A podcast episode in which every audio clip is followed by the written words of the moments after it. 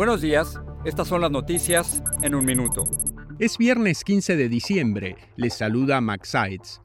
El Servicio Meteorológico Nacional advirtió que las fuertes tormentas invernales amenazan a millones de personas en el centro-este del país a partir de este fin de semana, lo que podría complicar los viajes antes de Navidad. Se esperan intensas lluvias, nevadas y vientos y posibles tornados e inundaciones. Las autoridades en México detuvieron a la hermana y un sobrino de Genaro García Luna, el exsecretario de Seguridad Pública preso en Estados Unidos. Gloria García Luna y Edgar Anuar Rodríguez García están acusados de participar en el desvío de 290 millones de dólares en contratos de prisiones.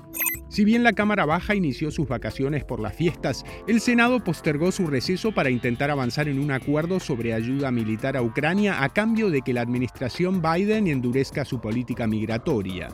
Alex Patty, el niño británico que fue hallado en Francia tras desaparecer hace seis años cuando estaba de vacaciones en España, volverá a reunirse con su familia en los próximos días, informó la policía. Más información en nuestras redes sociales y univisionoticias.com.